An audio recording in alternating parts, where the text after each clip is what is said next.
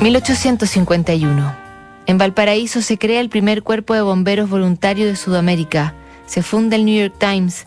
Napoleón da un golpe de Estado en Francia. Se inaugura el primer ferrocarril de Chile entre Caldera y Copiapó. Y Herman Melville publica Moby Dick.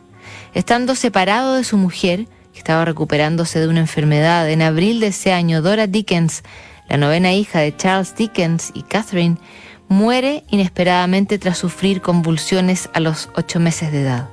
En un intento de suavizar la entrega de la noticia, el autor de Oliver Twist le escribe esta carta a su mujer. Martes por la mañana, 15 de abril de 1851.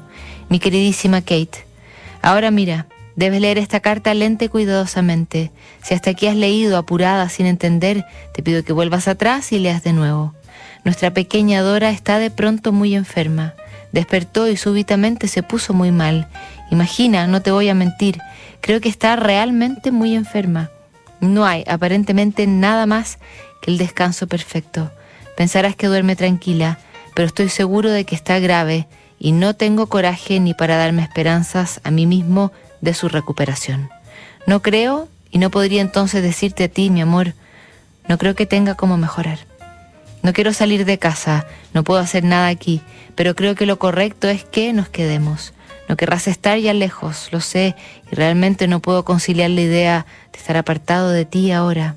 Forster, con su usual cariño por nosotros, vino a buscar esta carta para dártela y traerte de regreso, pero no soy capaz de cerrarla sin advertirte que es bueno que vengas lo más compuesta que puedas. Acuérdate que permanentemente te digo que no estamos exentos de sufrir con nuestros hijos lo que muchos otros padres han de sufrir y que quizá, quizá, cuando llegues, tenga que decirte, nuestra pequeña niña ha muerto. Tendrás que ser fuerte y confiar. Solo si lees esto tranquila y lentamente habrás hecho lo correcto. Amor eterno, Charles Dickens. Catherine Dickens regresó al día siguiente y confirmó que su Dora ya había partido. Revisamos mañana otra carta notable que en Duna.